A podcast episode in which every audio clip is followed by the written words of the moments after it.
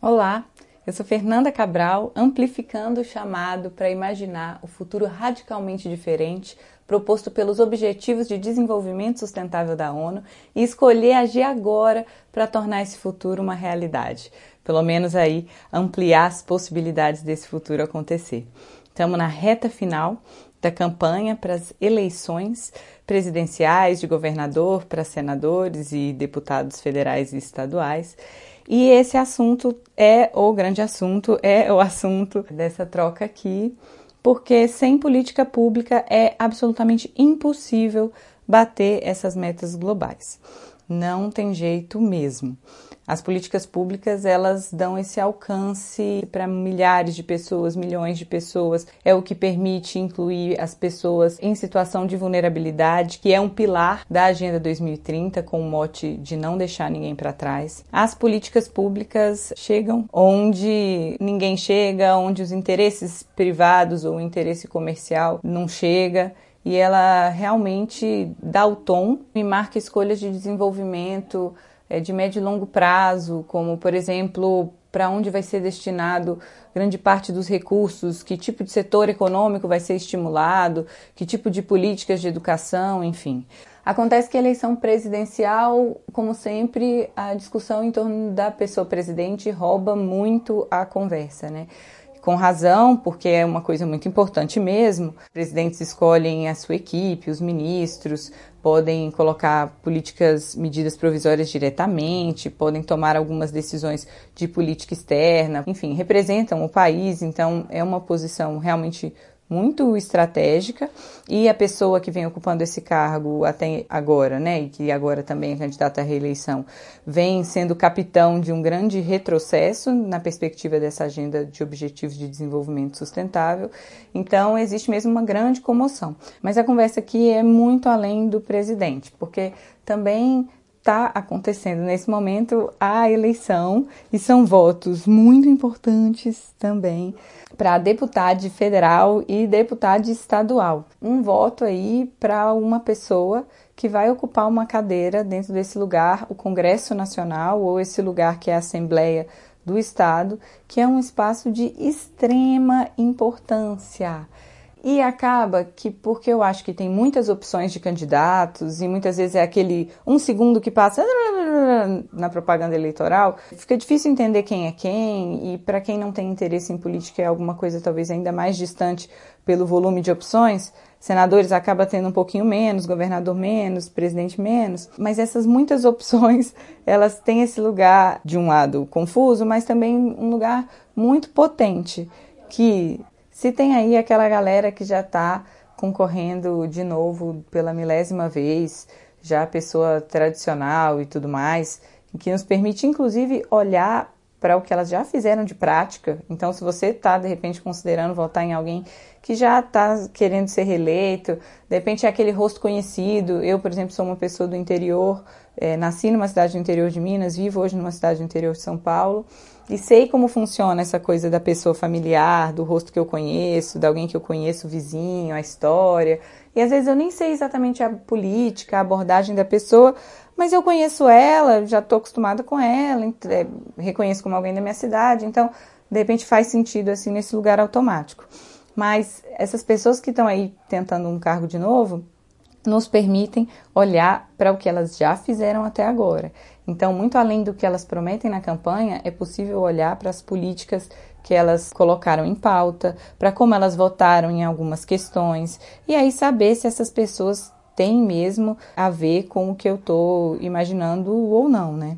Tem também uma galera que está vindo de uma construção política muito ativa, de uma construção política de sociedade civil, de movimentos de base, de construção e articulação coletiva e muitas candidaturas alinhadas a essa Agenda 2030, de um lugar é, prático de um lugar que é o que quais são realmente as políticas públicas que podem materializar esse futuro, se não para 2030, para 2032, para 2036 é, ou para 2028, mas ampliar as possibilidades desse futuro ao fazer escolhas que vão na direção das metas, da universalização do acesso à saúde, da universalização do acesso à energia, da proteção das pessoas em vulnerabilidade, enfim, desse não deixar ninguém para trás.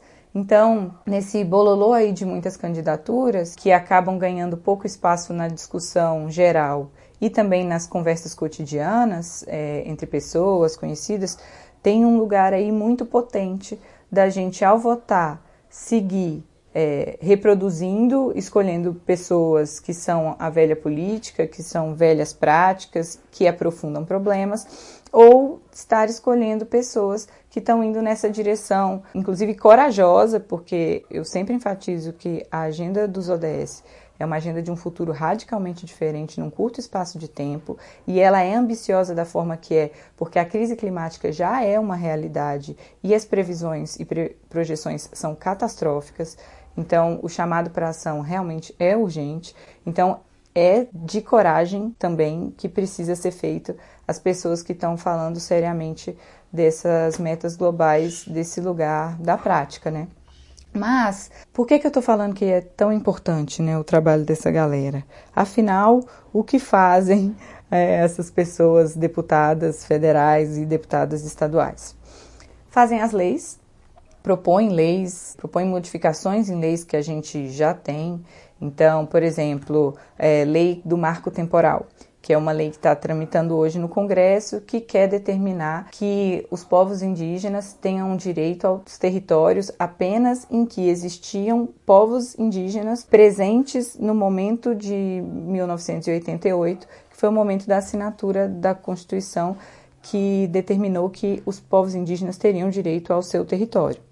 Acontece que essa referência do marco temporal ignora muitos movimentos de migração, de mudança que aconteceram, inclusive por conta de intervenção de populações não indígenas, de invasão do território, de garimpo e desmatamento ilegal, e também que tem culturas de povos que são inclusive migrantes. É como virar e falar que porque eu não estava na minha casa naquele momento da semana em que foi aprovada uma lei, eu perdi direito à minha casa. Seria uma lei que eu jamais admitiria para mim.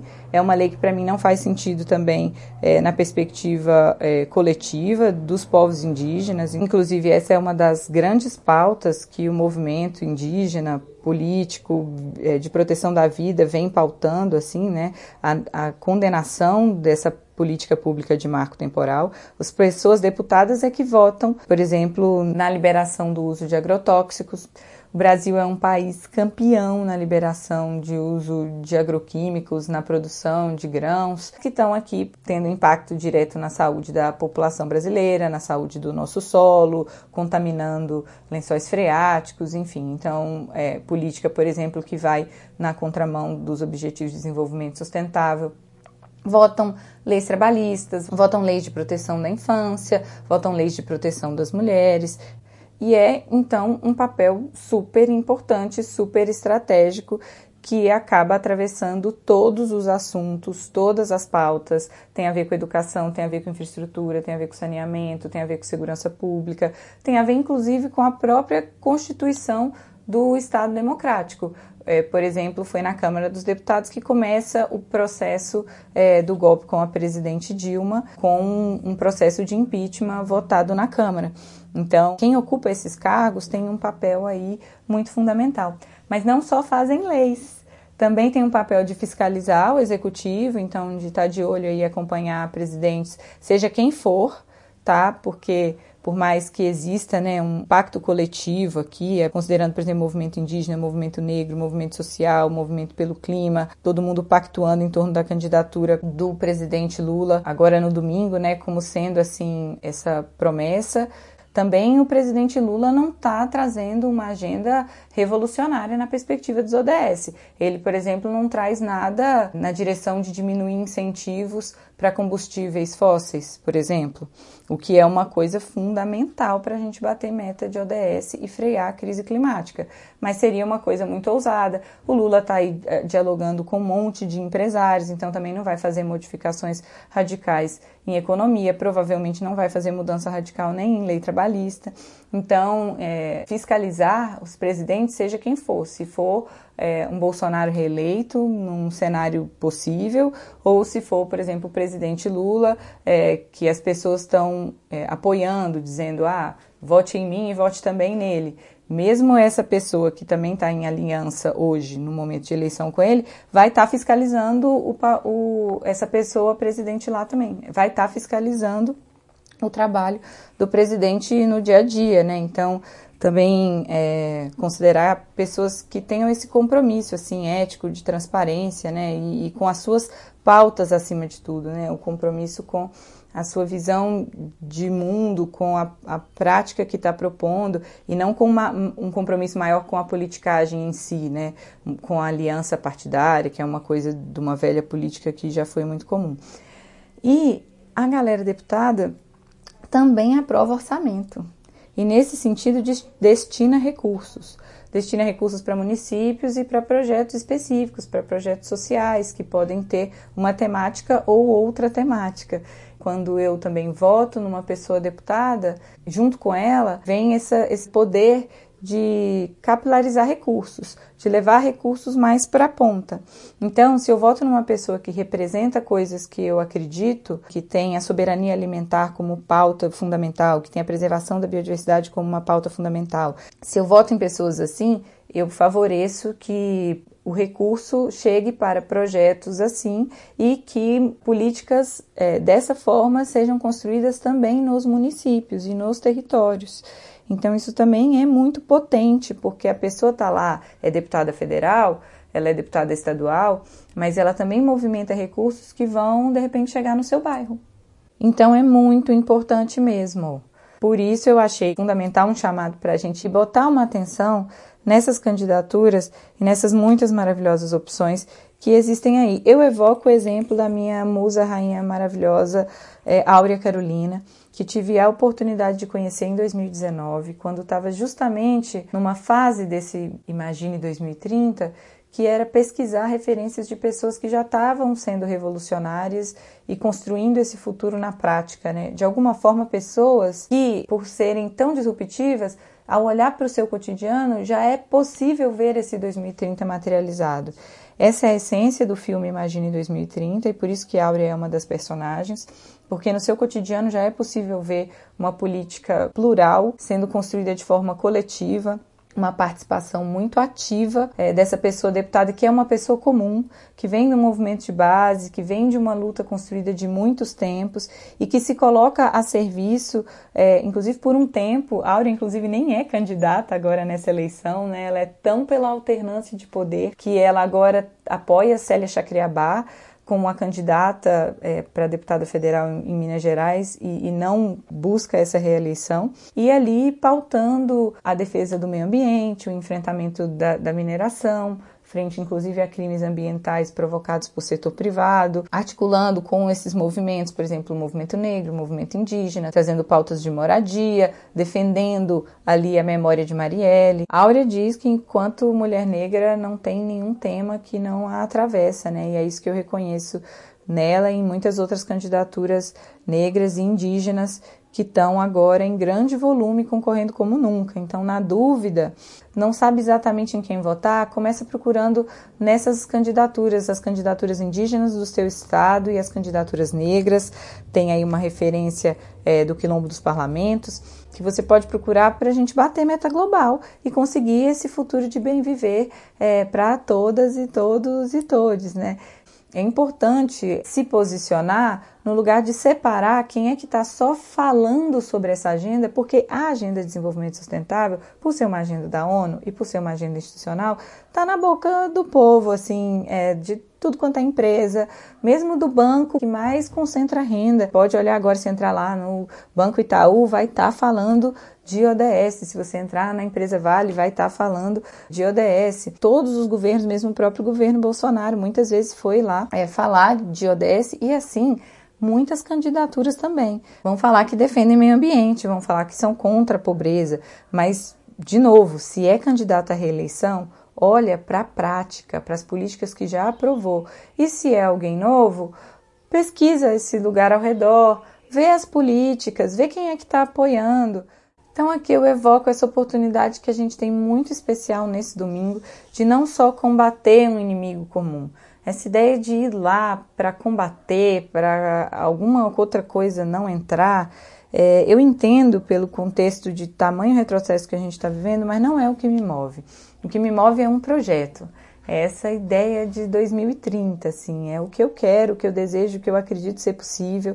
O que me move é a oportunidade de articular esses ativismos quintal que eu vejo tão potente aqui a partir desse chamado Imagine 2030, também com essas pessoas que estão novas agora ocupando esse lugar da política pública. O que eu vejo é a oportunidade da gente construir projetos coletivos, pautados pelo bem comum. Imagina agroecologia, nos bairros, na esquina, na periferia, no centro, a proteção de todos os biomas, políticas de proteção da infância e da proteção de mães. Imagina mais energia limpa, chegando energia solar aí para você na sua casa. Imagina enfrentamento da crise climática, fundos financeiros para que a gente possa agir com mais rapidez, para que a gente possa melhorar nossa capacidade de prever os eventos extremos que vão acontecer. Imagina mais investimento em ciência, em inovação, em fundos também financeiros para apoiar pessoas em vulnerabilidade. Imagina mais segurança para todas as pessoas. Imagina todo mundo tendo acesso a alimentos culturalmente adequados, em abundância, nutritivos, não só nutritivos aí para que não exista desnutrição de pessoa super magra, mas também que não exista má nutrição de pessoas desnecessariamente obesas e construindo doenças evitáveis. Imagina moradia digna para todos. Gente, é muita gente boa concorrendo agora, trazendo essas pautas aí. Então, coloco luz na importância desse espaço convidando todo mundo no domingo para imaginar 2030, votar em 2022 nesse projeto coletivo para a gente poder comemorar. Eu acredito, é possível. Simbora bater meta? Baby, eu e você, baby, bora tecer o bem viver, imagina ter, baby, eu e você. Se foi inspiração ou aprendizado para você, compartilhe. O Imagine 2030 é um chamado para as pessoas comuns ativarem o seu poder de transformação, escolhendo agir agora, localmente, cada uma onde está, para construir o futuro radicalmente diferente proposto pela Agenda 2030 da ONU. Escolha ser antena e seguir conectado nesse chamado, acompanhando as nossas redes e canais. Imagine 2030. Só procurar por aí. Baby, já imaginei eu e você, o bem viver, bora tecer fio por fio. Imagina ter, eu e você.